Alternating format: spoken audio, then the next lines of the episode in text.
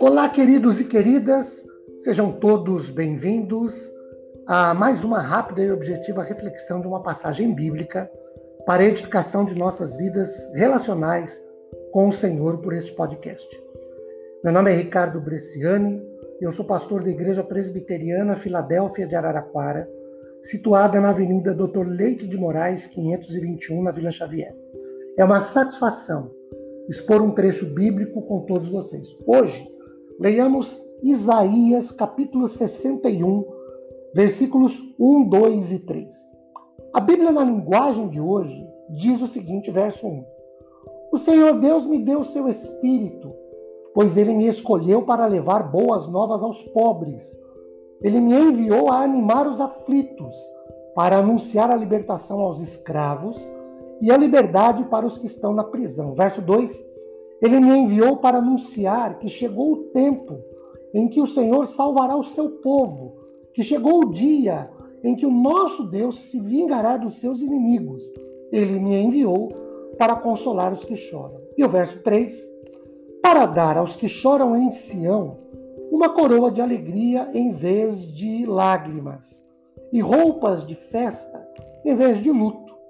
Eles farão o que é direito, serão como árvores que o Senhor plantou para mostrar a todos a sua glória. Queridos, esse trecho da profecia de Isaías é, na verdade, uma profecia messiânica que se cumpre em Jesus. Lendo Lucas 4, 18 e 19, nós temos essas, essa referência. E trata de manifestações ministeriais do Senhor em favor da pessoa, em favor do ser humano. F.F. Bruce, comentando esses textos, diz que tanto Isaías 61, 1, 2 e 3, como Lucas 4, 18 e 19, concordam em que as imagens destes dois textos se fundamentam na imagem do ano do jubileu, conforme Levítico 25. Um ano de libertação e restauração que pode ser proclamado e deve ser proclamado de acordo com os versículos 1 e 2 aqui de Isaías 61 quando os problemas atuais de Judá serão resolvidos. Versículos 3 e 4. Mude diz que o Messias aqui está representado com poderes do Espírito Santo para pregar o Evangelho ou a mensagem de boas novas de libertação e de transformação de vidas. Esse Evangelho é especialmente destinado aos quebrantados, isto é, aos humildes, aos que reconhecem seu próprio pecado e a necessidade que têm de um Salvador. E ainda os que se arrependem dos seus pecados.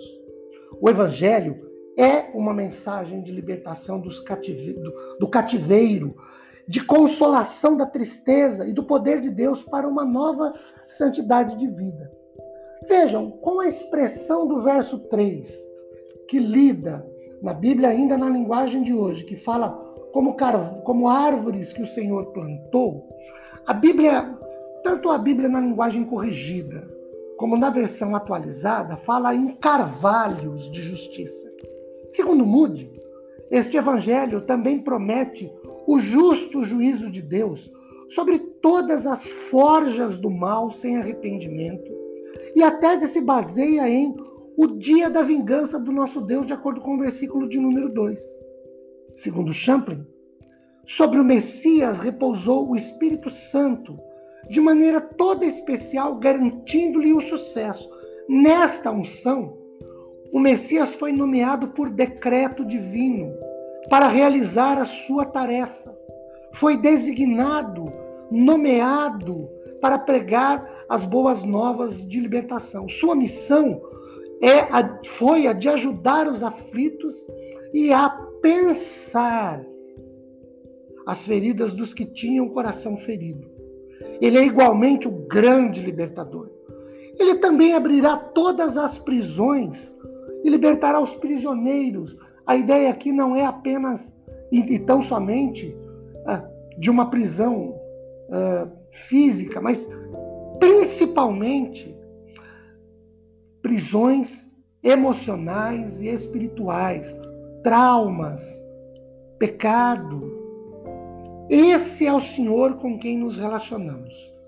Aquele que traz boas novas aos quebrantados, cura-os de ânimo enfraquecido, liberta os cativos e aprisionados emocional e espiritualmente e consola os que choram.